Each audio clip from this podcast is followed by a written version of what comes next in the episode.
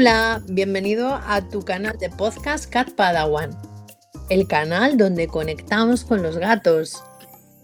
Soy Gloria de Arriba, la persona que está detrás del proyecto Cat Padawan.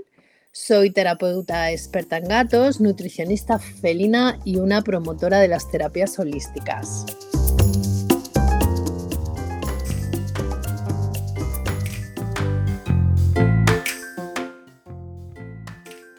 Episodio 11 de esta temporada 2 en nuestro querido podcast eh, Cat Padawan, donde siempre, siempre conectamos con los gatos. Hoy quería eh, traeros un tema que muchos de los tutores desconocéis. Hay muchos tutores que me preguntan, ¿no? Eh, cuando os vais a, ausentar de casa o cuando os vais a marchar de vacaciones o incluso cuando os vais un fin de semana, ¿no? ¿Qué hago con los gatos? ¿no? O sea, no, Está claro que ya sabemos todos que a los gatos no se les puede dejar sin supervisión. Eh, da igual que sea un fin de semana, da igual que sean dos días. Yo recomiendo siempre que por lo menos una vez al día eh, alguien supervise em, a, nuestros gatos porque pueden ocurrir cualquier cosa en, una, en, un breve espacio de tiempo y sobre todo cuando están solos, ¿no? que se aburren mucho, que eh, hay un cambio de rutinas. Eh, pues debemos de ser precavidos con todo esto. Pero claro, desde hace algunos años para acá está viniendo una, corriente, ¿no? Em, y, el cuidado de decírselo a un amigo, ¿no? A un familiar, oye, acércate a ver a mi gato y le revisas la comida y el agua y ta, ta, ta. Eh, pues se ha convertido en algo mucho más profesional. Eh, de hecho, no sé si habéis escuchado la palabra cat sitter, pero el cat sitter es una figura eh, súper importante hoy en día ¿no? en nuestro panorama. Entonces, hoy en el podcast viene Cristina eh, de Cuido tu Jungla, del proyecto Cuido tu Jungla, ¿no? la fundadora. Ella además es eh, bióloga botánica, ¿no? especializada en, el mundo vegetal. es terapeuta felina, es sitter profesional, que eso es lo que a ella más, digamos, pues la motiva ¿no? y la gusta y es lo que ejerce cada día. Eh, desde hace siete años que está con este, con este maravilloso proyecto, ¿no? Em, pero creo que es preferible que la escuchéis a ella. es una persona con una altísima sensibilidad con los gatos, bueno, y con todos los, con todos los animales. Em, y explica muy bien cada peculiaridad ¿no? de este servicio que a veces pensamos que, que, bueno, pues eso, que no sabemos a quién recurrir, ¿no? Así que aquí os dejo el, podcast, el episodio de esta semana, que espero que, os aporte, como siempre.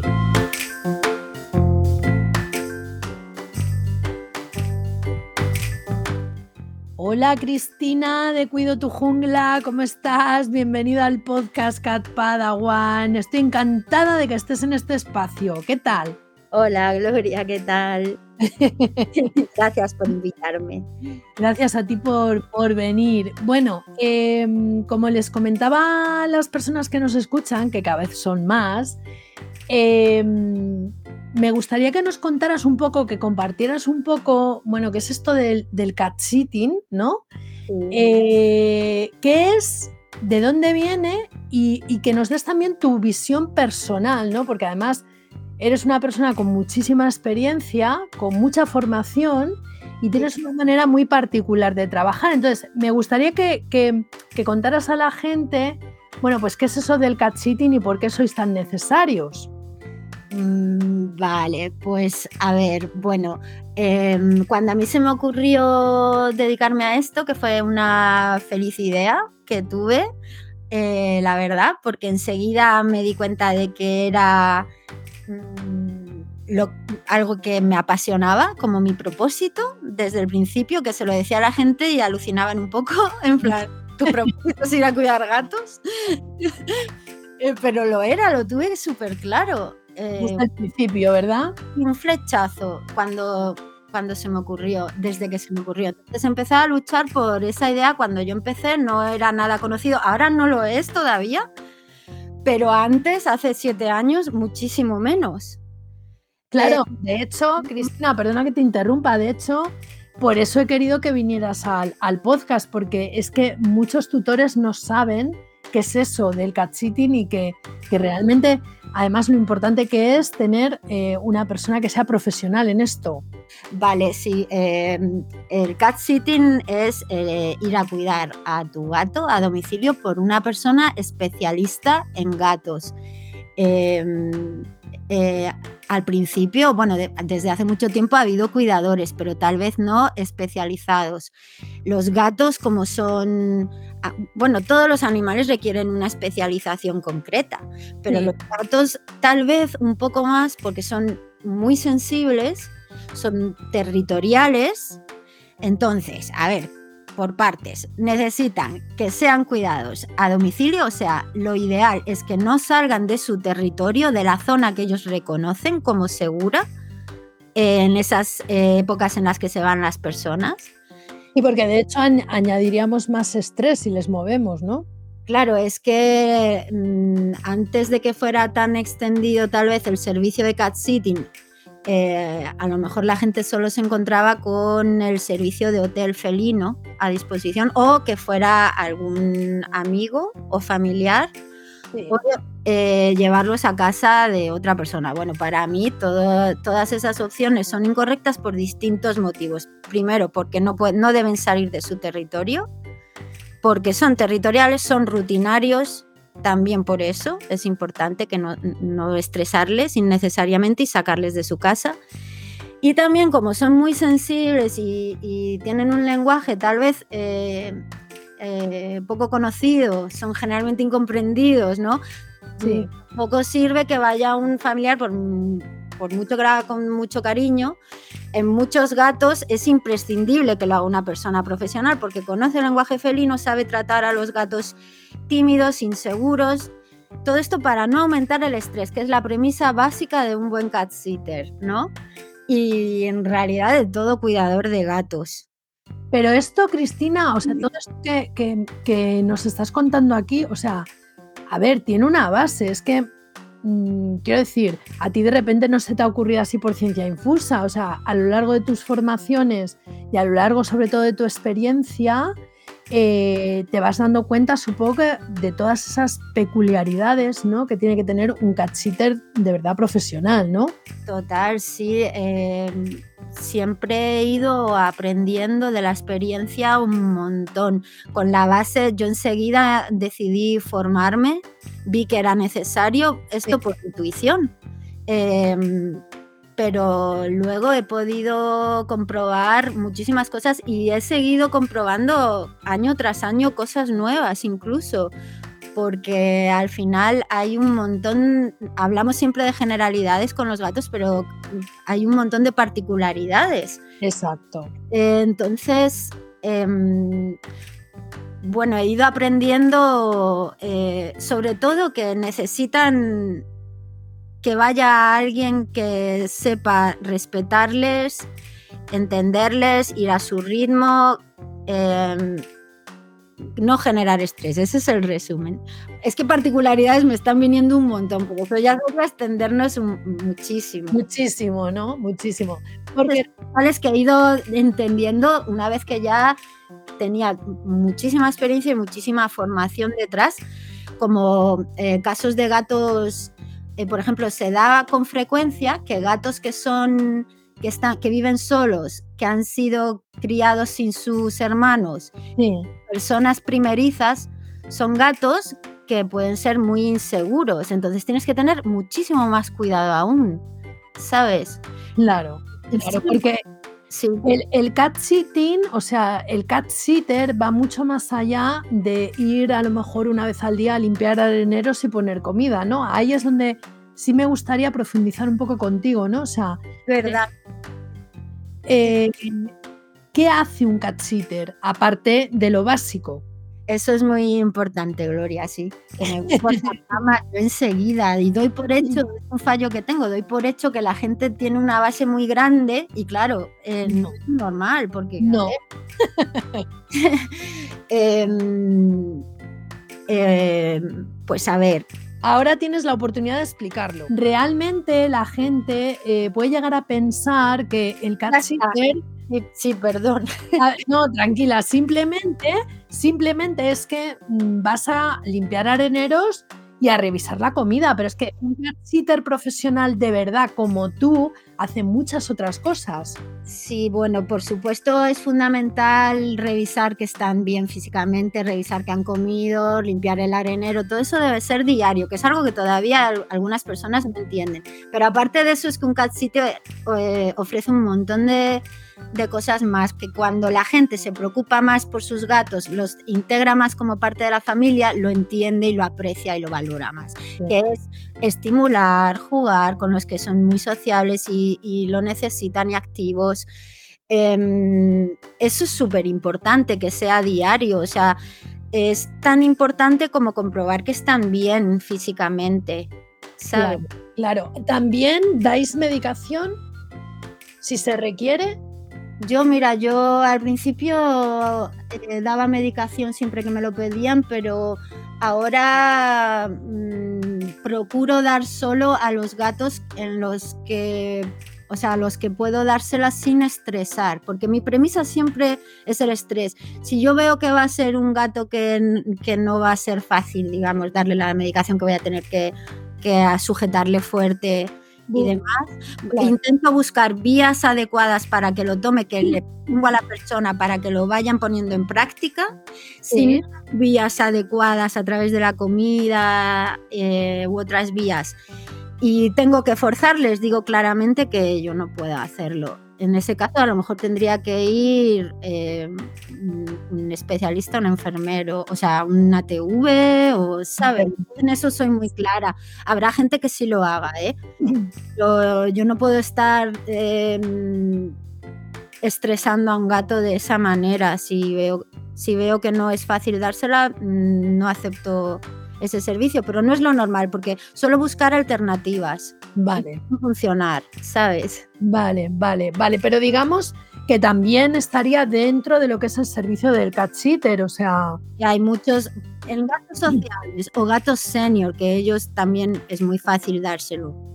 Sí. Por la maña y la experiencia que tengo, pues es muy fácil. Los gatitos mayores, pues los pobres lo aceptan con facilidad. Siempre, además, suelen ser gatos también ya más acostumbrados, más sociables, son los que he tratado yo.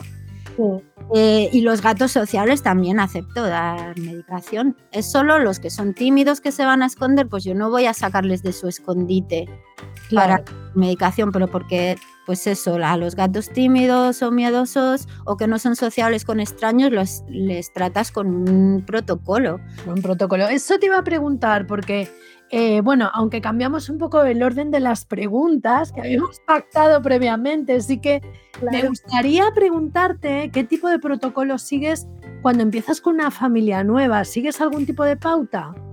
Sí, bueno, yo tengo una web donde eh, explico los tipos de cat sitting que ofrezco, que se diferencian en el tiempo de cada cat sitting, aunque se pueden... perdona, Cristina, que tu web es www.cuidotujungla.com eso es. Eso, vale, es que hay que decirlo también. Es verdad, es verdad. Eh, en la web em, tengo un formulario de reserva para que la gente rellene y me envíe. Y en ese formulario que he ido perfilando con los años, pregunto todo lo necesario que se puede saber antes eh, del cat sitting, eh, como bueno, cosas básicas necesarias sobre cómo, cómo se encuentra el gato, que, mm, si le puedo dar snacks naturales o no, si aceptan ciertas cosas, si tiene pica, que es importante para. Yo siempre vigilo lo que hacen, pero para estar más atenta. ¿no? que no traguen nada, ¿no? Bueno, perfilo el cat sitting en el formulario y luego a las personas eh, las conozco en una visita previa. Vale. Donde me enseñan todo lo que necesitan que aprenda para hacer el cat sitting de la casa. Conozco a los gatos. Ahí ya veo muchas cosas de cómo van a ser los cat sittings, cómo van a ser los gatos, si son más miedosos o no. Claro, porque yo me imagino que de repente entrar en una casa y encontrarte lo mismo a lo mejor con un gato que puede tener cierto desequilibrio a nivel de agresividad. Eh, Cristina, ¿eso te lo has encontrado alguna vez? Bueno, es que yo tengo millones de historias. Eh, ¿Quién te cuenta? Y por esto es que antes me iba, casi me iba por las ramas por este tema, porque es una, porque siempre voy aprendiendo sobre todo de las pequeñas particularidades que, me voy encontrando. Eh, pues a ver, hay una cosa súper, súper común que siempre tengo que explicar, que es eh, a los gatos que no son súper equilibrados y sociables, sí. menos, hay gatos de ese tipo. Todo el resto de los gatos se va a comportar diferente cuando se encuentran solos en su territorio, en su hogar, sin sus personas y entra un extraño. Eh, diferente incluso a la visita previa, porque en la visita previa están las personas todavía. Entonces, esto es algo que nadie entiende, o casi nadie, pero mm, lo tengo que explicar una y otra vez, mm, porque es muy importante, porque mucha gente piensa que sus gatos son sociables. Ya. lo pregunto antes.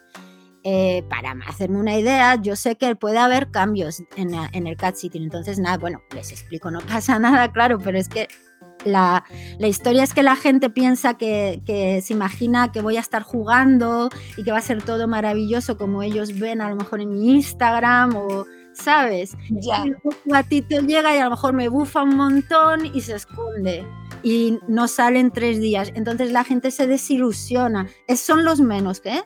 Pero algunas personas se desilusionan porque no entienden que hay que darle tiempo a su gato, que me tienen que llamar más veces y que hay una evolución que me conoce y coge confianza. Por suerte cada vez tengo que explicar eh, estas cosas, ¿no? Del miedo y de la timidez de los gatos.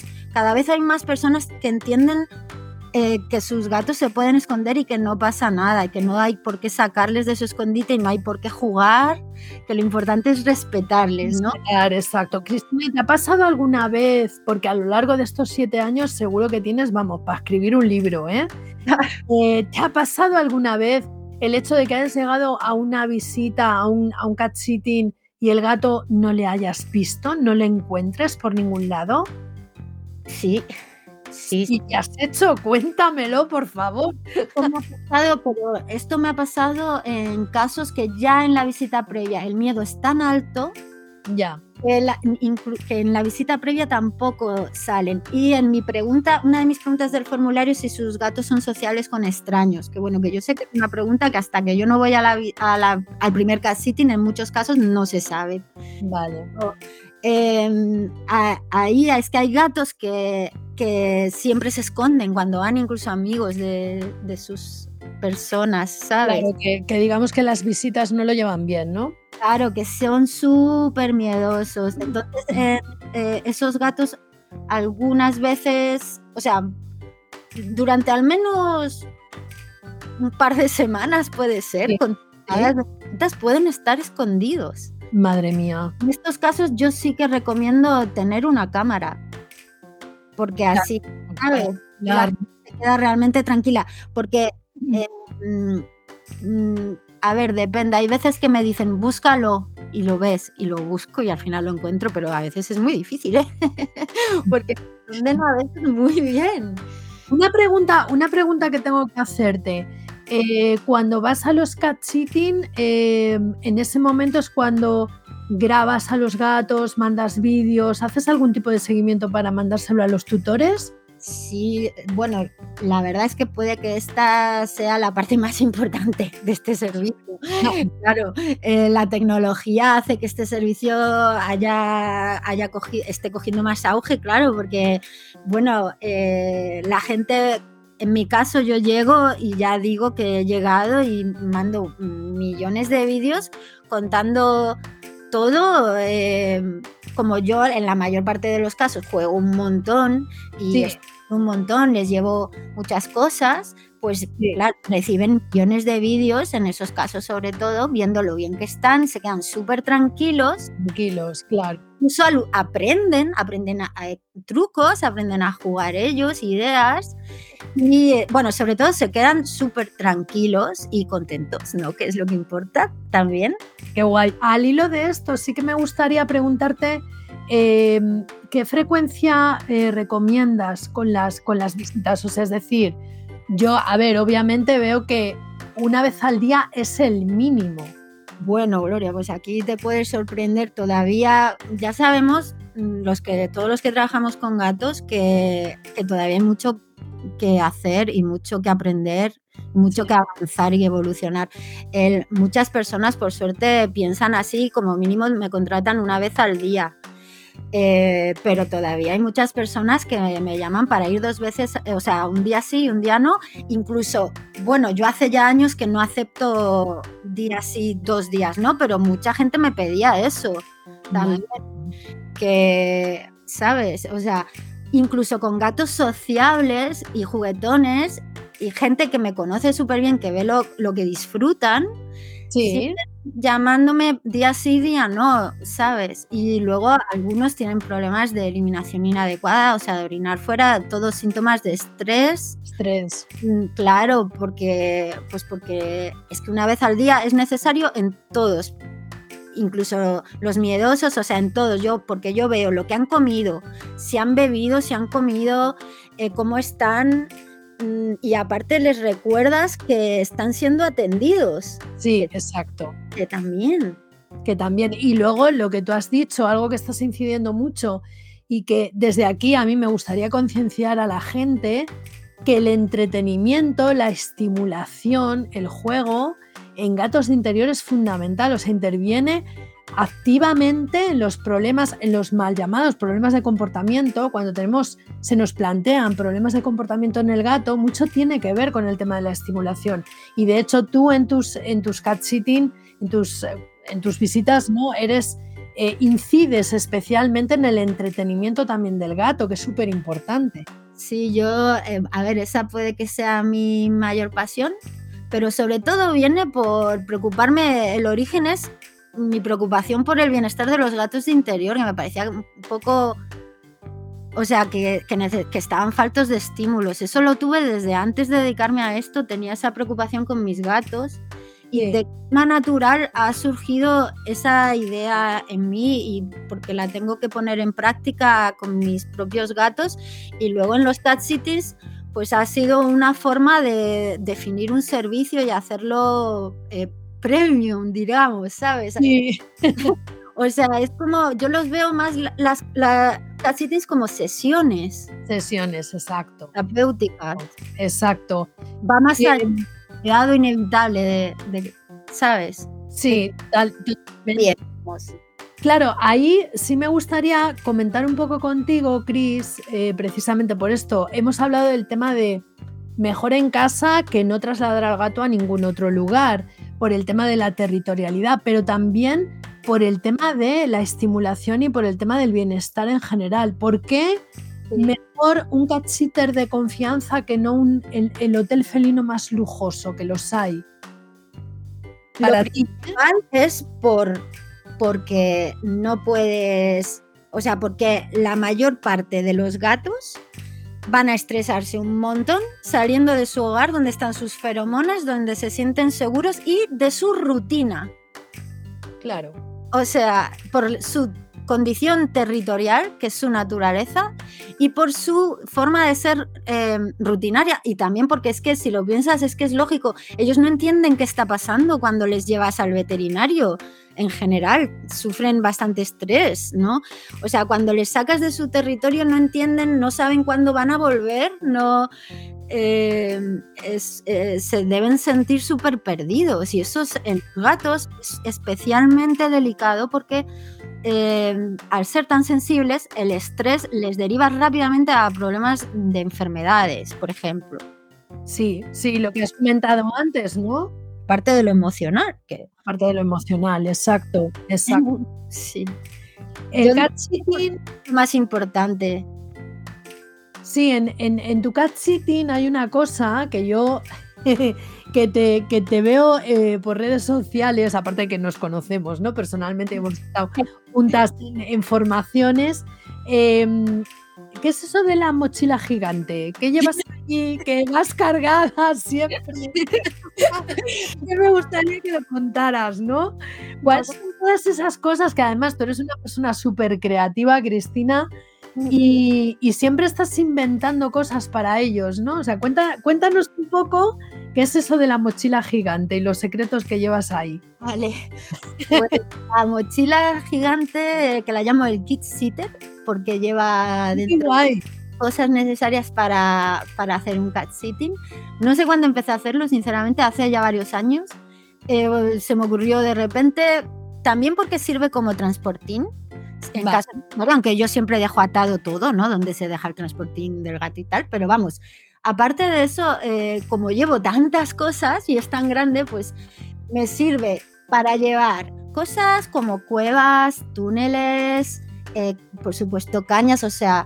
¿En cosas... llevas todo eso ahí guardado, de verdad? Una mula, la verdad. voy, muy cargada, generalmente, me, pero me encanta, o sea, eh, dependiendo de los gatos que vaya a visitar, elijo, ¿no? Lo que les quiero llevar, me gusta renovar todo el rato. Eh, y bueno, llevo, pues yo que sé, alfombras para jugar, túneles, cuevas, eh, mm, telas, cañas, esmaltes, hierbas de juego. ¡Qué guay! También ahora empiezo a llevar hierbas terapéuticas de otro tipo.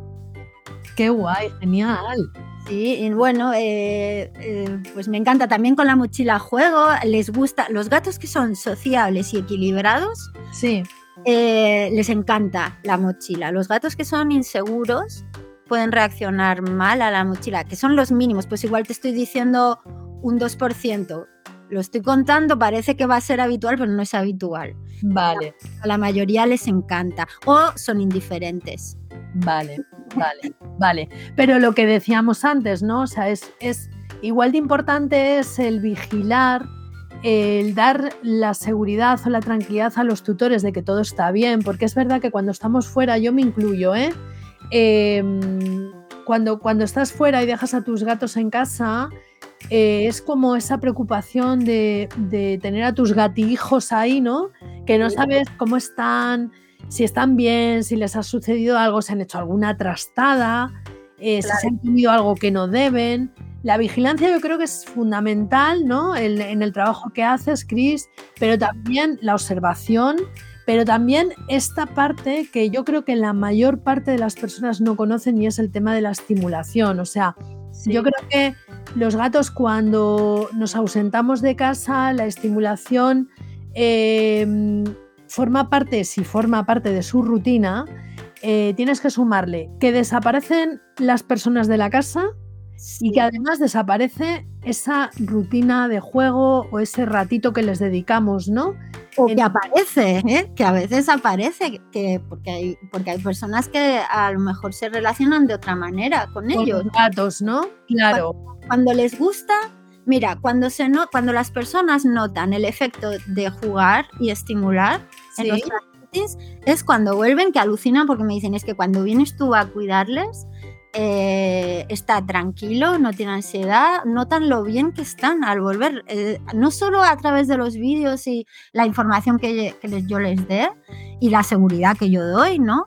Pero no solo eso, sino al volver ven que están súper bien. O sea, se nota, todo se nota. Claro, claro.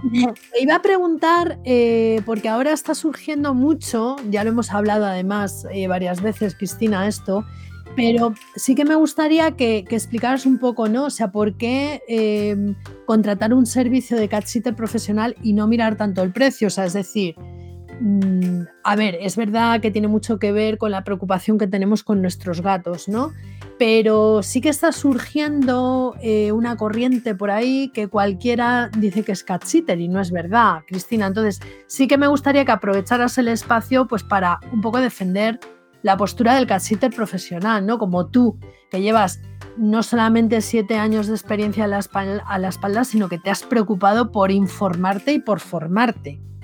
Sí, bueno, yo, a ver, eh, yo confío en que Mm, las personas cada vez vayan entendiendo mejor a sus gatos, tratándoles como familia y apreciando a las personas que nos esforzamos en, eso también, en, seguir esa línea y en cuidar muy bien. Eh, yo creo que se nota cuando alguien sabe y cuando no. Yo misma, yo soy muy diferente ahora cuando empecé. Claro. Em, ¿no? Entonces, bueno, em, yo pienso que ser cuidador de gatos cada vez tiene que estar más, ser más conocido y más valorado. El trabajo sigue siendo bastante precario, la verdad. Eh, porque claro, la gente no entiende que lleva un montón de tiempo, hay mucho desplazamiento, es a domicilio. Claro. Y si lo haces con tanta pasión y con tantas... Y no sé cómo decir. Bueno, yo pienso que tiene que ser más valorado todavía, ¿sabes? Y los que lo hacemos muy bien. Y que cada vez haya más gente que se forme mucho eh, en esto para hacerlo, para que estén lo mejor cuidados posibles y que cada vez haya más gente que lo reconozca. Claro. Porque si no, no se va a poder sostener. Ya. Ya. Porque para que se sostenga este trabajo tienes que tener un mínimo para vivir decentemente y todavía eso es complicado. ¿Qué radio de acción tienes, Cristina? Porque habrá mucha gente que nos escuche eh, que diga, pues yo, a mí me encantaría probar el servicio de Cuido tu Jungla, pero claro, mm, quiero que cuentes el radio un poco de acción que tienes y también que, a ver, hay meses pico, como digo yo, ¿no? Temporadas pico, que realmente si quieren contar con tus servicios tienen que contactar contigo con mucha antelación. Sí, bueno, pues... Eh, eso es, yo trabajo por todo Madrid, eh, Madrid ciudad, durante, eso, es lo, eso es lo normal. Sí que a veces acepto un poco más lejos, eh, en temporada baja, o sea, fuera de lo que dices, fuera de lo que es eh, las temporadas de vacacionales normales de las personas, como verano, Navidad, Semana Santa, puentes. Sí. Pues eso, a lo mejor por supuesto, con, un estudio ¿no? de, ese caso, puede hacer un poco más lejos, tipo Getafe, he llegado a ir alguna vez en temporada súper baja, pero eh, con un extra, por supuesto, de desplazamiento, pero mm, en general Madrid, ciudad. En Madrid, vale. ¿Cuándo te animas a abrir otras delegaciones? Porque cuido tu jungla, tendría que tener más delegaciones, Cristina a ver, a ver, eh, es un trabajo muy nuevo, complicado, de, muy complicado, muy bonito, pero es lo que te decía antes, muy complicado. Entonces, por ahora, muy complicado digo económicamente. Claro. Todavía, pues, mira, es algo tan nuevo que, la, que, que, vamos poco a poco, en fin. Vamos poco a poco, vamos poco a poco, pero, pero avanzando. pues, Cristina, no sé si quieres añadir algo más, no sé si se me ha quedado algo pendiente. Em, Creo que con esta información eh, está todo bastante completo. está todo genial. Así. Yo creo que, yo creo que, creo, Cristina, que, que, la gente, sobre todo, concienciar a las personas, ¿no? A los gatos, cuando salimos de casa, yo esto con los tutores que trato, eh, bueno, pues se lo, se lo inculco bastante, ¿no? El hecho de que, eh, bueno, es que son gatos, les dejo el plato de pienso, les dejo el agua y ya está. No, eso, no. eso ya es muy antiguo. exacto. Exacto. Eh, y tú lo sabes bien, ¿no? O sea, los gatos no se les puede dejar solos por lo que pudiera ocurrir, porque son seres vivos, no puedes eh, decir, bueno, como me voy a ir solo el fin de semana, yo tengo algún tutor, ¿eh? Uh, que bueno, si solo me voy el fin de semana, digo, pero es que, ¿cuántas cosas pueden pasar durante el fin de semana? aparte del tema de que si les estimulas, o sea, si son sociables, que hay muchos gatos sociables que disfrutan con el juego, eh, es, un poco un crimen, entre comillas, dejarles solos tanto tiempo, porque se desmotivan, se, se, deprimen un poco. Se deprimen. Cada vez hay más gente que lo entiende, sobre todo cuando lo prueban, lo entienden muy bien, cuando prueban el servicio. Pues, eh, Cris, no me queda nada más que darte las gracias por haberte tenido aquí en el espacio del podcast, que ha sido súper guay que hayas venido a explicar eh, pues ese proyecto tan bonito que llevas siete años trabajándolo, currándotelo, ¿sabes? Ampliando, ¿vale? Em, y darte las gracias de corazón, como siempre, por aportar al mundo de los gatos y que sigas haciéndolo, claro. A ver, a ver, a ver. espero. Muchas gracias, Cristina. Gracias, Gloria. Hasta pronto, un besito.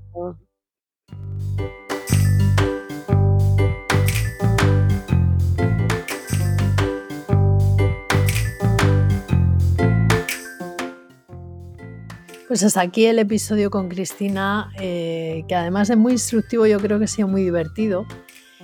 Eh, recordar que podéis visitar su página web www.cuidotujungla.com Em, tiene un blog además eh, muy ilustrativo, así que os invito a que paséis por su página web a echarle un vistazo y sobre todo que tengáis muy en cuenta, ¿no? O sea, todo lo que hemos hablado, ¿no? Lo importante que es cuando nos marchamos de casa, aunque sea un fin de semana o nos vayamos de vacaciones, pues tener esa persona de confianza, ¿no?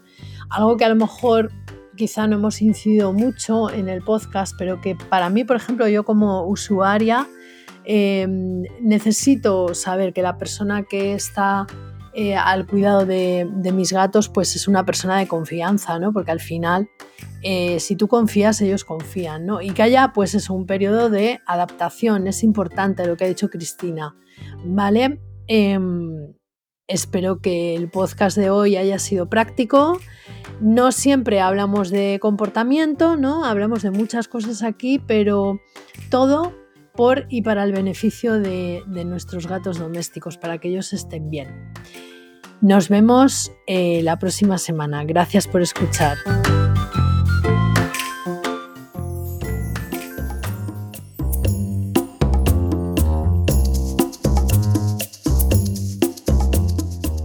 Pues hasta aquí el capítulo de hoy. Espero que te haya gustado mucho, que te haya aportado información, que te haya entretenido.